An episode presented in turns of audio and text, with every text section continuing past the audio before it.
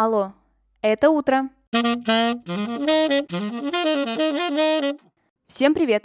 Меня зовут Ксения Родионова, и вы слушаете ежедневный утренний подкаст «Алло, это утро». С понедельника по пятницу я здесь рассказываю о дне в истории, прошлом, настоящем или будущем. Смысл подкаста очень прост. Новый день, новая история. И сегодня это история про маленького принца. 5 апреля 1943 года в Нью-Йорке впервые была опубликована сказка Антуана де Сент-Экзюпери «Маленький принц». Когда мы проходили это произведение в школе, то, честно скажу, оно мне совершенно не понравилось. Как вот бывает э, достаточно часто, в школе тебя заставляют что-то читать, тут именно нужно подчеркнуть слово «заставляют», потому что мне было неинтересно, непонятно, какая-то чушь, на мой взгляд, это была. Но когда я посмотрела сейчас, готовясь к этому выпуску, что 5 апреля — это день выпуска «Маленького принца», я решила перечитать это произведение. Такое желание у меня относительно недавно возникло, и я ему все-таки подчинилась. И честно скажу, мне очень понравилось. И я все-таки считаю, что, скорее всего, эта сказка не для детей, а для взрослых. Давайте поговорим об этой книге. Какие-то интересные цитаты я вам приведу из нее. В общем, начнем. Важно обратить внимание на год публикации – 1943. Автор Антуан де Сент-Экзюпери на тот момент проживал в Нью-Йорке. И поэтому первая публикация книги была на английском языке. Несмотря на то, что оригинал французский, потому что автор француз, все-таки первый раз мир «Маленький принц» увидел именно на английском.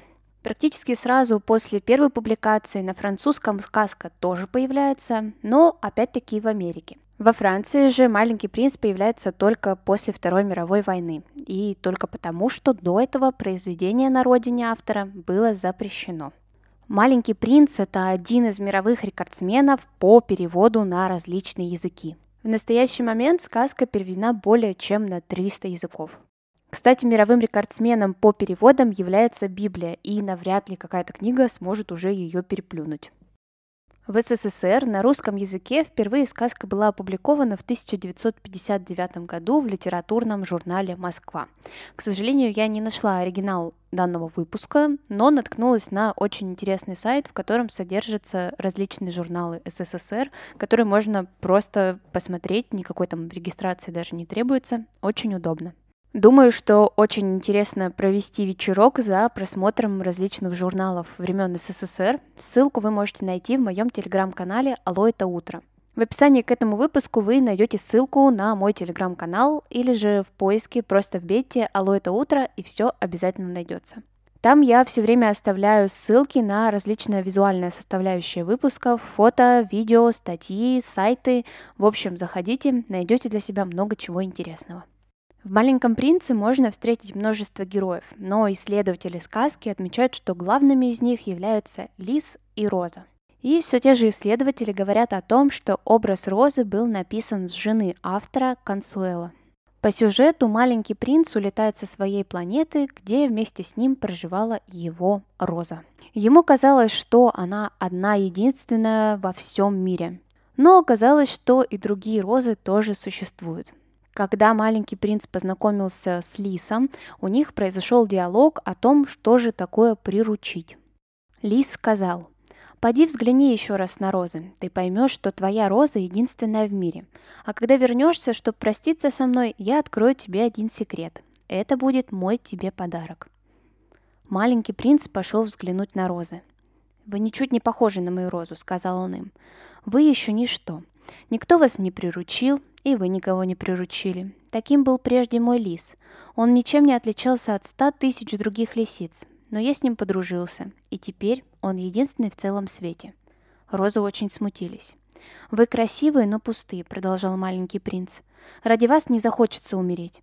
Конечно, случайный прохожий, поглядев на мою розу, скажет, что она точно такая же, как и вы, но мне она дороже вас всех. Ведь это ее, а не вас я поливал каждый день. Ее, а не вас накрывал стеклянным колпаком. Ее загораживал ширмой, оберегая от ветра. Для нее убивал гусениц, только двух или трех оставил, чтобы вывелись бабочки.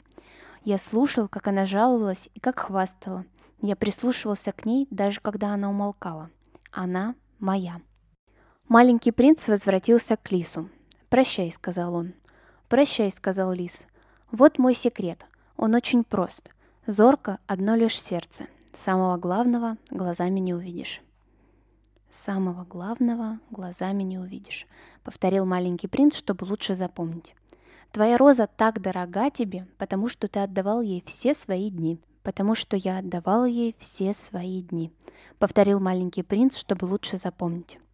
«Люди забыли эту истину», — сказал лис, — «но ты не забывай. Ты навсегда в ответе за тех, кого приручил. Ты в ответе за свою розу».